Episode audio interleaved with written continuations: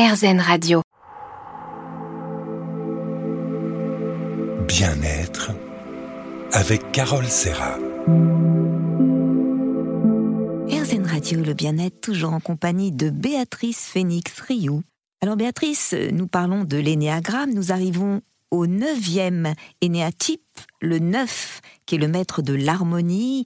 Alors lui, il a un talent particulier pour développer le calme, l'harmonie dans son monde, établir la paix en lui, autour de lui. On en a besoin de ce numéro 9 pour Ah oui, trouver la tranquillité d'esprit. Et lui, il va avoir, pour préserver sa tranquillité d'esprit, il va avoir essayé d'avoir avec les autres des relations aussi sereines que possible et surtout exemptes de conflits. Et donc, il a tendance, par contre, à se mettre en retrait et à se fondre dans les autres. Mais en faisant ça, il nie ses propres besoins et il s'oublie. C'est souvent le cas. hein. Trop, trop donner aux autres, c'est s'oublier soi-même. Donc il faut essayer de maintenir un, un équilibre de vie. Alors, à propos d'équilibre, peut-on repérer les automatismes de notre ego? Alors, les automatismes de notre ego, ils se manifestent chaque fois qu'on risque d'être confronté à notre évitement principal. Alors, ça peut se manifester sous la forme de toute une palette de réactions, hein, qui peut aller de la simple crispation ou de l'agacement à une explosion de colère ou au retrait total. Souvent, je demande aux personnes de me raconter quelle a été leur dernière colère ou leur dernier agacement. Puis, à partir de là, il faut les aider à identifier le déclencheur de cette colère ou de cet agacement qui ne cadrait pas avec leur vision du monde pour les amener à envisager qu'il y a d'autres perspectives qui sont possibles. Et petit à petit, on peut arriver à repérer les sensations corporelles qui accompagnent ces automatismes et qui peuvent nous alerter. D'ailleurs, vous En fait- dites que le, le but de, de l'énéagramme, c'est- pas de faire disparaître complètement ces automatismes, mais les laisser le moins de temps possible aux commandes et, de reprendre le contrôle de nos réactions, nos émotions et nos pensées pour être moins dans l'ego qui parfois nous nous contrarie et contrarie les autres d'ailleurs. Tout à fait. Alors, Mais qu'on ne peut pas supprimer. Faut en être conscient, mais on ne peut pas le supprimer, l'ego. c'est sûr, ça fait partie de nous. Oui. Mais notre, notre fausse personnalité nous fait surjouer un rôle. Quel impact cela a-t-il sur notre bien-être de toujours mentir, se cacher?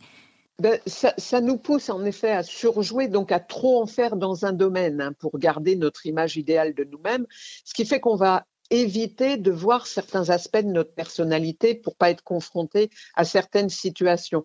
Et pour ça, on a tendance à mettre en place un mécanisme de défense qui nous semble utile, mais qui, dans la pratique, ça revient à ne voir autour de nous que des clous à enfoncer parce qu'on pense qu'on ne dispose que d'un marteau. Donc, ça nous conduit à ignorer certains signaux qui nous avertissent du danger ou au contraire à en amplifier d'autres qui mériteraient pas tant d'attention. Et ça peut nous, on peut être confronté à un épuisement physique, émotionnel ou mental euh, qui peut aller jusqu'au burn-out. hein. Ce qui fait que quand on découvre notre énéatype et qu'on accepte d'être confronté à ce mécanisme de défense, ben, notre champ de vision s'ouvre et on est alors capable d'utiliser euh, tous les outils de la boîte de bricolage. Il faut du temps pour apprendre à s'en servir, mais ça en vaut largement la peine. C'est sûr que ça en vaut la peine si c'est pour éviter euh, d'aller jusqu'au burn-out. En fait, l'énéagramme décrit neuf évitements principaux, mais après tout, bah, c'est normal d'éviter ce qui nous est insupportable. Pourquoi lutter contre ça? Parce qu'en fait, c'est justement pas si insupportable que ça. C'est notre ego qui veut nous faire croire que nous ne survivrons pas si nous sommes confrontés à cette, certaines situations, mais c'est totalement faux. Les situations sont plus difficiles à, à vivre pour nous parce qu'elles sont éloignées de notre zone de confort, mais on a tout intérêt à les regarder en face pour voir comment elles se dégonflent quand on veut bien les confronter à la lumière du jour. En fait, l'évitement, c'est un peu comme le cauchemar dans le placard du célèbre livre pour enfants, quoi. Quand on prend notre courage à deux mains, on peut découvrir que le cauchemar, il existe, bien sûr, mais que c'est pas le monstre effrayant qu'on imaginait. Et quand on participe à une formation de découverte sur l'énéagramme, on rencontre justement les cauchemars qui se cachent dans les placards des autres et qui n'en sont pas pour nous. Et de même, on voit que notre monstre à nous n'effraie pas les autres types, euh, ou en tout cas beaucoup moins que nous. Et donc, on découvre qu'on ne peut pas consacrer notre énergie, on peut consacrer notre énergie autrement qu'à lutter pour que la porte du placard ne s'ouvre pas, parce que c'est inutile et chronophage. Il faut apprendre à apprivoiser notre, montre, notre monstre en nous y confrontant avec les outils dont on dispose et que l'énéagramme nous permet de découvrir. Ce qui nous rend capable alors d'apporter au monde notre touche personnelle pour notre plus grand bénéfice et pour celui de notre entourage. Bon, bah ça c'est positif. Essayons d'apprivoiser le vilain monstre qui est notre ego finalement. Merci beaucoup. On se retrouve dans un instant. Bien-être avec Carole Serra. RZN Radio, le bien-être, toujours en compagnie de Béatrice Phoenix Triou, qui nous parle de l'énéagramme. Alors Béatrice, en quoi l'énéagramme peut-il m'aider à me sentir bien? Donc, comme je l'ai dit tout à l'heure, l'énéagramme, ça peut m'aider à me débarrasser d'une sorte de boulet que je traîne en m'imposant d'être toujours parfait, toujours aimant, toujours efficace, toujours différent, etc. Lorsque je m'approprie ce modèle, ma vision du monde s'élargit et je découvre que d'autres perspectives sont possibles et du coup, je vais devenir beaucoup plus compréhensif envers les autres. Je me rends compte que je peux apporter au monde mes qualités essentielles, celles de mon diplôme de maîtrise, sans m'enfermer dans les automatismes de mon ego. Mais pour autant, bon, l'énéagramme, c'est pas une feel-good thérapie. Hein. Il suffit pas de connaître son énéatype pour se sentir bien comme par un coup de baguette magique. Pour surmonter ces automatismes, il faut passer par un véritable travail de reconnaissance de ces distorsions et de ces biais, et c'est quelquefois douloureux. La première phase de connaissance de soi, c'est en fait qu'une étape. Après, il faut s'auto-observer en permanence pour prendre conscience des moments où on manifeste les mécanismes négatifs de sa personnalité. Faut les accepter parce que ce sont des automatismes, mais il faut arriver à comprendre qu'il y a des alternatives possibles. Et le résultat, ça en vaut largement la peine. C'est sûr qu'en tant que sophrologue, moi j'aide les gens à vaincre justement leur automatisme négatif et on, y arrive très bien. Encore faut-il en, avoir conscience. C'est vrai que des pensées négatives arrivent euh, sans arrêt dans notre tête, et dès qu'elles arrivent, il faut savoir dire stop et tout de suite les remplacer par des pensées optimistes, sécurisantes. Et ça, change la vie en fait. Et l'énéagramme nous aide aussi à ça, à y voir plus clair et à être conscient de ces automatismes. Oui, oui, oui, oui. En fait, la, la conscience, c'est ça qui est important. Prendre conscience, c'est un point de départ qui nous donne un élan formidable pour changer, avancer, progresser. Et, en quoi l'énéagramme, ça permet de mieux comprendre l'autre? C'est vrai, des fois, on, a affaire à des personnalités euh, euh, insaisissables, on a du mal à les comprendre. En quoi l'énéagramme, ça va nous y aider?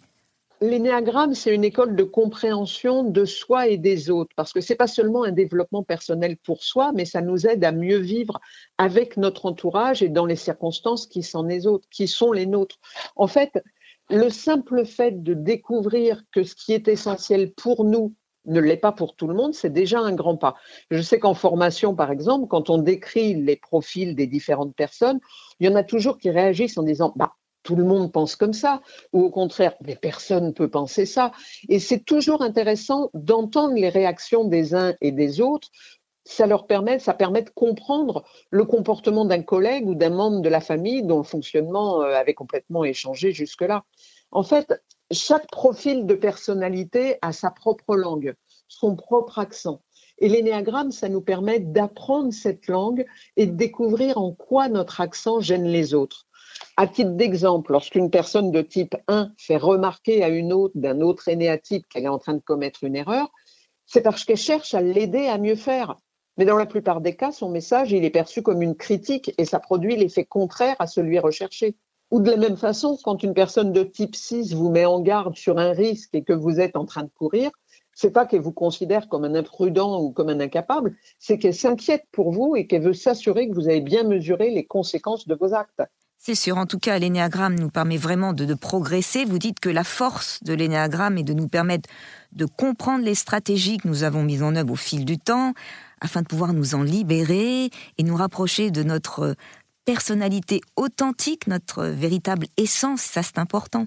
Et ce travail, bon, se fait pas du jour au lendemain, mais la découverte de notre énéatype peut vraiment nous faire avancer bien plus que d'autres pratiques et plus rapidement en plus.